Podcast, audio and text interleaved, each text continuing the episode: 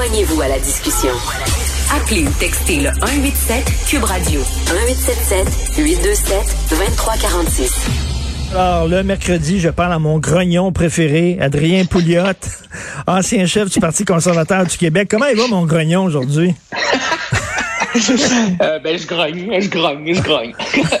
Euh, est-ce que, Richard, t'as déjà eu en entrevue à ton show le docteur François Marquis? Ben oui, je pense que oui.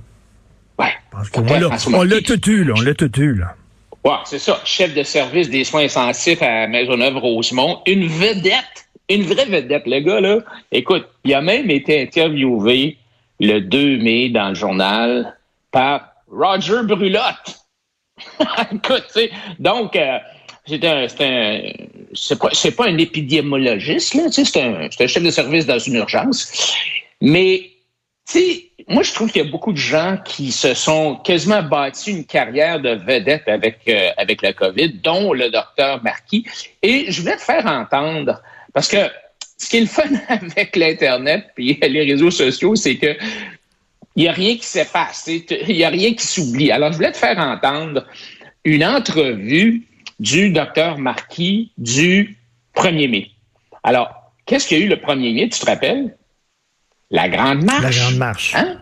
La marche de 30 000 personnes. Et là, là, tous les experts nous ont dit que ça va être la catastrophe.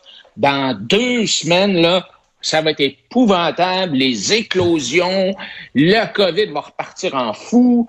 C'est une gang de tatas, une gang d'édentés qui font ça. Ils savent pas écrire. On voit sur leur pancarte, ils font des fautes de français. C'est tout des oufs. Alors, écoutons euh, quelques secondes du docteur Marquis. Ils ont fait exactement pour manifester euh, pour le retour de, de la vie à la normale. Ils ont pris le moyen pour s'assurer que ça n'arrive pas. Euh, C'est l'illustration, quant à moi, la plus directe euh, que visiblement, après 15 mois, ils n'ont rien compris. Et ils ont offert vraiment au virus, aux variants, un, plateau en argent pour euh, faire une série d'éclosions. C'est quelque chose qui m'inquiète énormément, qu'il va falloir euh, avoir l'œil ouvert parce que dans une semaine et demie, là, euh, ces, ces gens-là sont, sont plus à risque que ce qu'on a vu là à Pâques ou euh, à Noël parce que ces gens-là sont Bon, vraiment, vraiment On a collés les compris, uns là. sur les autres. Alors, on a compris. On va tout mourir. Alors, ça, c'était le 1er mai. Le 1er mai, il y a eu 921 cas. Et aujourd'hui, en fait, le 17 mai, on était à 306 cas. là. Les cas ont baissé de 70% depuis cette annonce catastrophique du docteur Marquis. Alors, tu sais, des fois, il y a des choses qui vieillissent moins bien que d'autres sur l'Internet. Ben ça, c'en était une bonne. C'est-tu qui a dû, du qui, qui- qui, euh, qui a dû euh, s'excuser cette semaine? Qui? Éric Duhem? Éric Ah oui, Duhem, Éric Duhem, ah non, non, mais en parlant de, gens Ouais. qui, qui sortent des chiffres de leur chapeau, Éric Duhem, Ouais. il a dit qu'il y avait moins d'un patient aux soins intensifs par hôpital. Or, c'est faux. Selon le calcul, il y a 3,2 patients gravement malades par hôpital. Et là, l'attaché de presse de M. Duhem a reconnu l'erreur de son chef. Donc, il dit qu'il a mal, il a mal calculé. Je suis bien d'accord avec vous. Ce n'est pas moins d'un patient aux soins intensifs par hôpital, a dit Véronique Gagnon. Le nombre de patients hospitalisés aux soins intensifs est aujourd'hui bien, donc il y en a trois. Donc, Éric Duhem, chef du Parti conservateur du. Québec, s'est Ben, en trompé. Il y en a euh, aujourd'hui, le 17 mai, euh, sur le site web de l'INSPQ, il y en a 118 aux soins intensifs. Mais tu sais, le, le point, le point, c'est tout simplement que euh, que je faisais, c'est que euh, tu sais, on a bien des experts, euh, dont moi, tu sais, dont toi, on est tous devenus des experts avec la COVID. Et euh, des fois, euh, tu sais, lui qui est un intensiviste finalement, là, tu sais, qui sim- simplement s'occupe de l'urgence, euh, tu sais, je pense qu'il devrait laisser euh, les vrais épidémiologistes là euh, faire des projections de char. Alors, tu penses, tu penses qu'après, mais attends, tu penses qu'après la pandémie, là, quand ça va être derrière nous, on va, on va faire comme les Asiatiques, c'est-à-dire que on va porter le masque.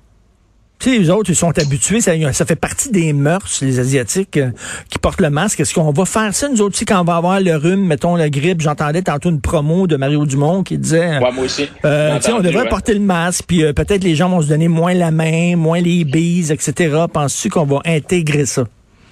Pas du tout. on, va, on va brûler nos masques. On va avoir assez hâte de brûler nos masques. Là. Euh, et moi, je l'ai vu. Euh, j'ai été dans des endroits où euh, les restrictions ont été enlevées. Et je te dirais que la première ou la deuxième journée, les gens sont un petit peu comme un peu bizarre, là. mais euh, c'est pas long, on va dire, c'est pas long que les gens s'habituent, reviennent à, la, à leur ancienne vie.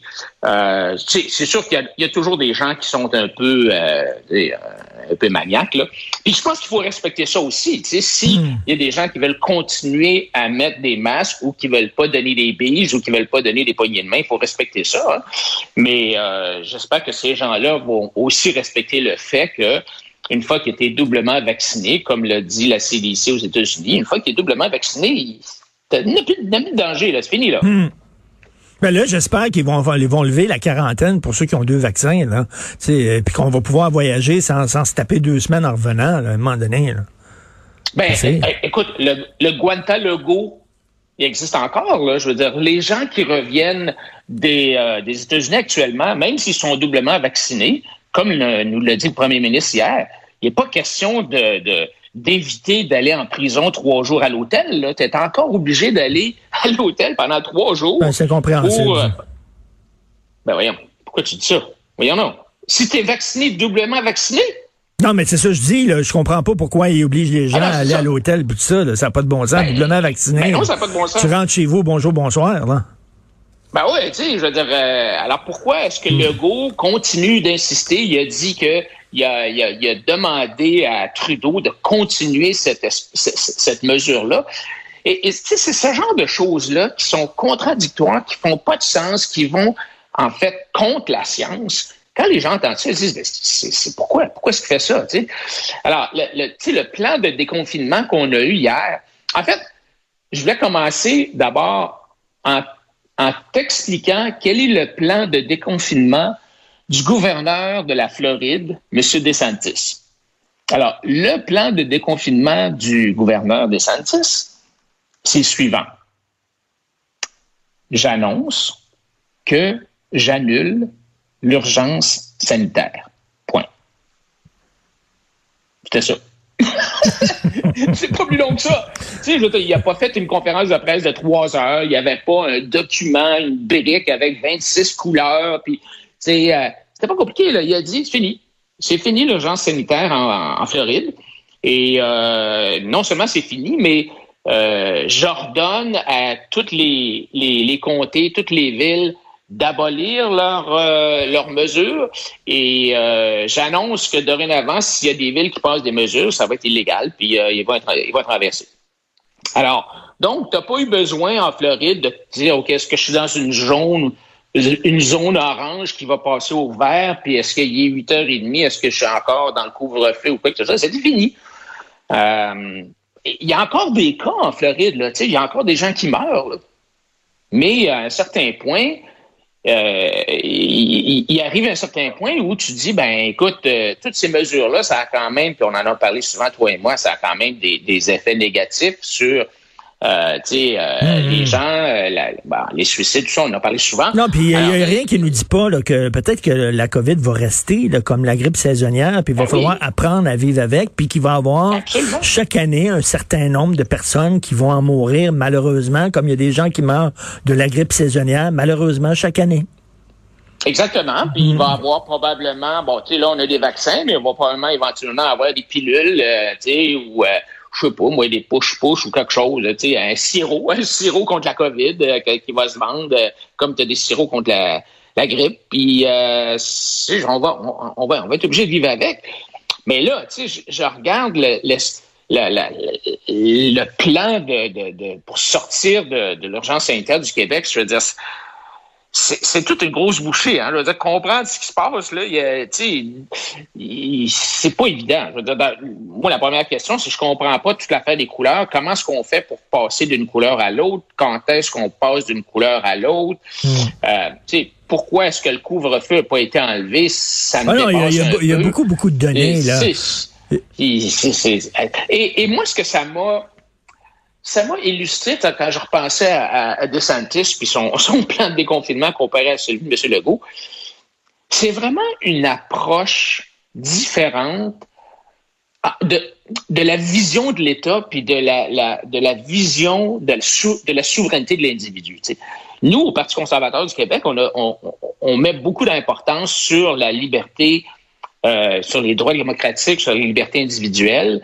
Bon, on dit pas qu'il n'y a pas parfois des, des, des, des, situations qui justifient l'intervention de l'État. C'est pas ça que je dis, mais tu sais, à un certain point, on dit ben il faut que l'individu reprenne sa souveraineté, puis reprenne ses droits qu'on lui a enlevés, peut-être à raison, mais là, je veux dire, quand, quand on regarde la situation actuelle des cas au Québec, là, je veux dire, il n'y a plus, là, il n'y a presque plus rien. Alors, à un certain point, il faut qu'on dise, OK, on, on, retourne, on retourne à la normale. Écoute, là, aujourd'hui, comparé au plan de déconfinement d'il y a un an, parce que si on avait eu une espèce de plan de déconfinement là, il y a un an, là, euh, il, y a, il, y a, trois fois moins de personnes hospitalisées euh, qu'il y a un an, puis il y a 13 fois moins de morts qu'il y a un an.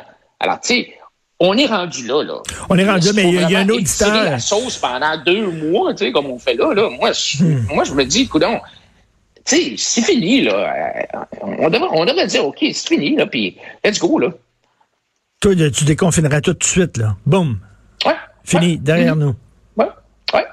Je trouve qu'Inès trop a duré des mois. Écoute, il y a un auditeur qui c'était très drôle qui m'écrit euh, pendant qu'on se parle, puis qui dit euh, les libertariens comme Adrien Pouliot là, tous les jours, c'est certain que si tous les jours tu dis ben c'est pas grave, il y a rien là, c'est fini, à un moment donné tu vas avoir raison parce qu'effectivement ça va être fini à un moment donné. Fait qu'il dit ils ont répété ça tout le long de la crise de pandémie et là effectivement, il dit ben là c'est pas grave, c'est fini. Ben oui, là ce l'est pourquoi? Parce que les gens se sont serrés à la pendant un bout de temps puis sont allés se faire vacciner.